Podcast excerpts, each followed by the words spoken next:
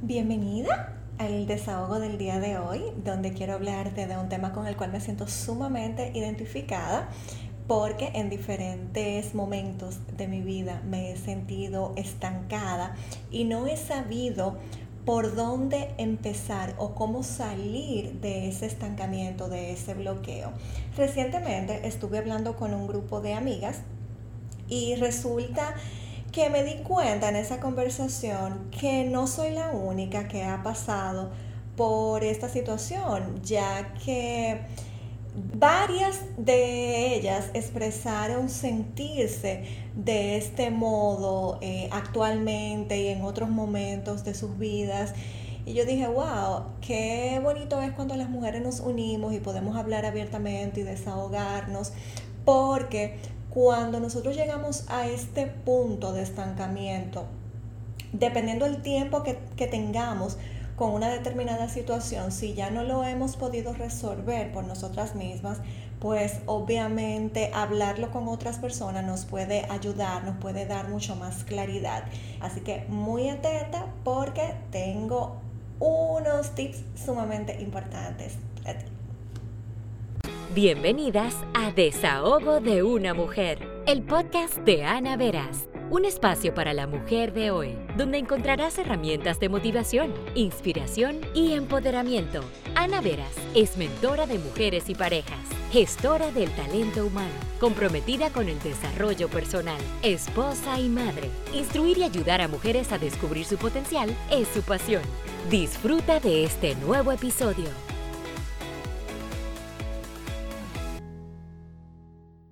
Si estás en esa etapa de tu vida donde tú dices, wow, yo siento que necesito hacer algo diferente a lo que estoy haciendo, o entiendo que doy para más, que puedo hacer muchas más, más cosas, o que lo que estoy haciendo actualmente no me, no me llena, no me satisface lo suficiente, créeme que te entiendo perfectamente porque he estado allí.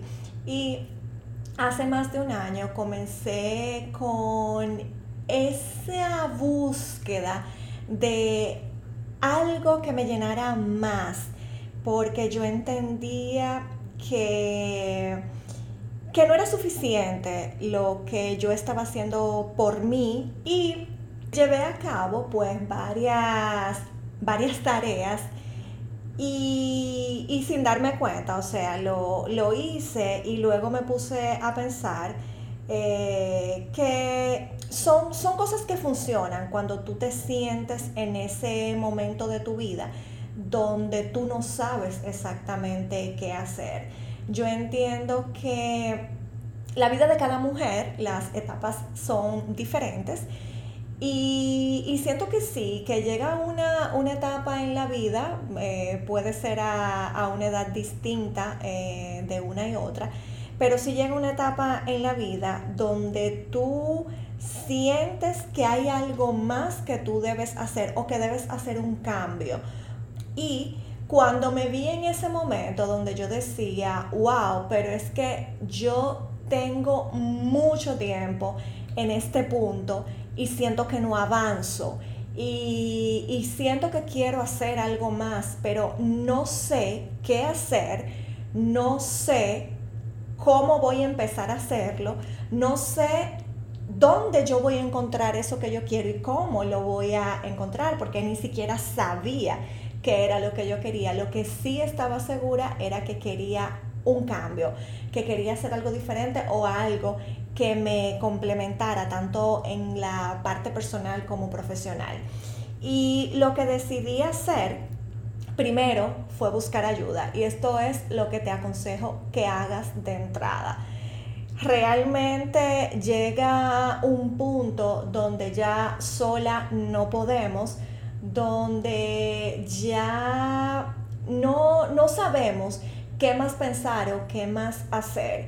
Y es por eso que yo te aconsejo, si tú te sientes en ese punto donde estás tan bloqueada, que, no llegan ideas a tu mente de qué tú vas a hacer con tu vida, entonces busca una persona que te pueda ayudar en ese sentido, eh, ayudarte a tener esa claridad. En mi caso, yo busqué ayuda de una coach ¿Por qué me gusta el coaching? Porque el coaching te ayuda eh, a tu poder identificar qué es eso que tú tienes dentro que tú no sabes que lo tienes.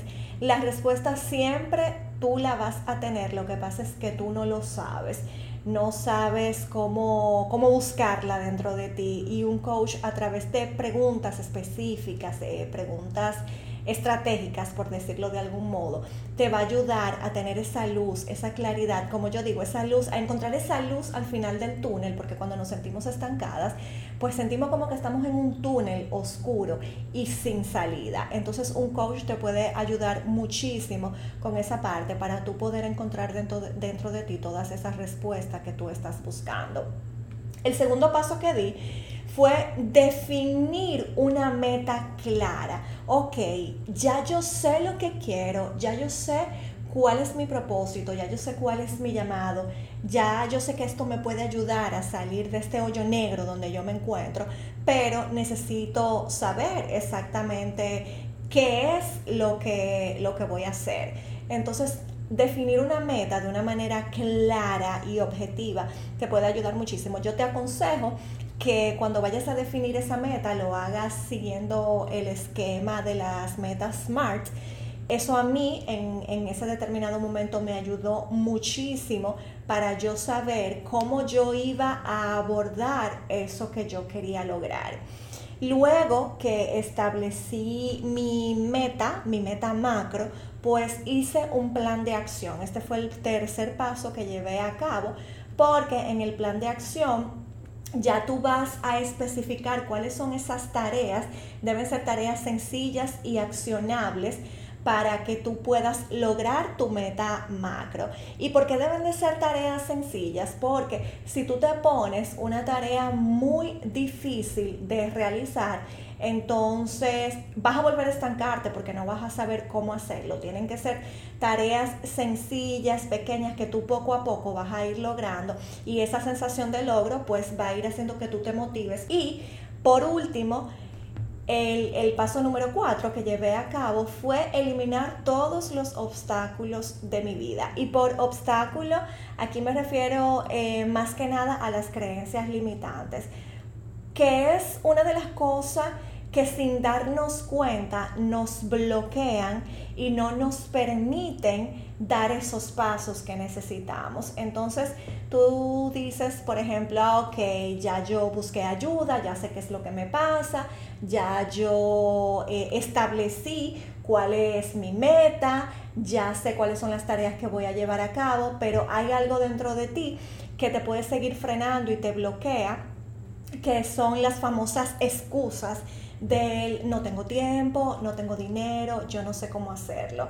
Y créeme que cuando tú estás en este proceso, te das cuenta que al tú cambiar, al tú transformar esas creencias limitantes en creencias potenciadoras, tú te vas a dar cuenta cómo si tú puedes y cómo tú tienes todo dentro de ti para tú lograrlo.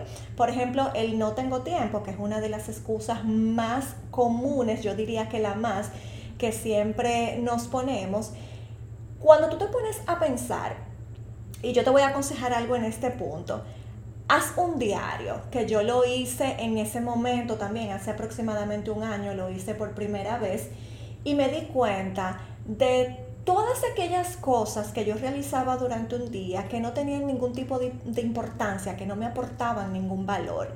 Y cuando yo comencé a ver, por ejemplo, una de ellas era, bueno, el tiempo que yo pasaba, por ejemplo, en las redes sociales. Ok, no te estoy diciendo que no lo hagas en un momento de ocio, pero no que tú dediques una gran parte, varias horas de tu día a tú estar metida en las redes porque eso lo que hace es restarte tiempo y no te aporta absolutamente nada a tu crecimiento y a tu desarrollo personal.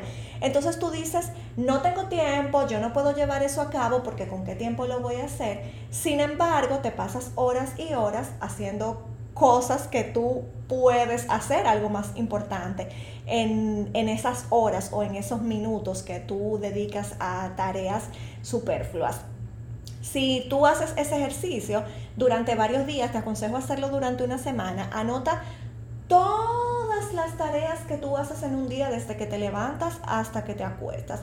Quizá te puede resultar tedioso, pero debes hacerlo una semana completa llevando ese, ese tracking de, toda, de todo eso que tú realizas y te vas a dar cuenta que el tiempo sí está. Lo que pasa es que tú no sabes administrarlo.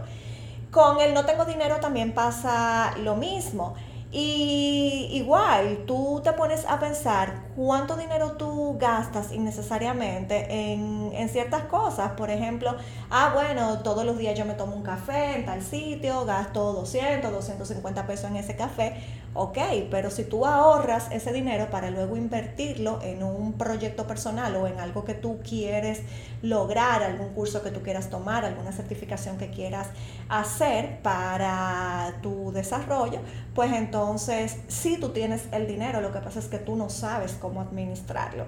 Y el no sé cómo hacerlo, que es muy común y también me he topado, con, con mucho de esto en conversaciones con diferentes personas y creo que ahora mismo el bloqueo más grande que hemos tenido, eh, sobre todo en, en este tiempo de pandemia, que todo está digitalizado, es el hecho de, es que yo no soy tecnológica, es una excusa que escucho a diario de, diferentes personas. Y, ok, probablemente tú no tienes esa destreza con la tecnología, pero si te bloqueas y tú dices, yo no soy tecnológica, yo no sé hacer eso, pues obviamente se te va a hacer mucho más difícil lograrlo.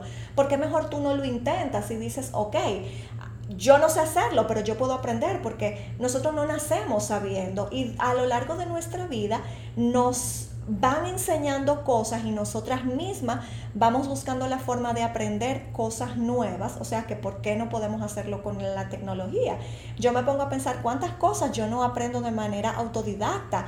Yo ahora, e, esa yo diría que es una de las, de las excusas eh, que menos tolero porque como está la tecnología de avanzada, todo lo que tú quieras aprender, tú solamente tienes que abrir YouTube, buscar en Google y va a aparecer eh, alguna forma o buscar con personas a tu alrededor que sí sepan cómo manejarlo, que te puedan orientar, que te puedan ayudar. Y estoy segura que muchísima gente a tu alrededor va a estar dispuesta a ayudarte y a enseñarte eso que tú no sabes. Pero no te me bloquees y no digas yo no sé hacer eso, yo no soy tecnológica, porque entonces te vas a quedar ahí, vas a seguir estancada con algo que cuando tú lo intentas te vas a dar cuenta que no era tan difícil como tú pensabas, que simplemente era algo que estaba en tu cabeza.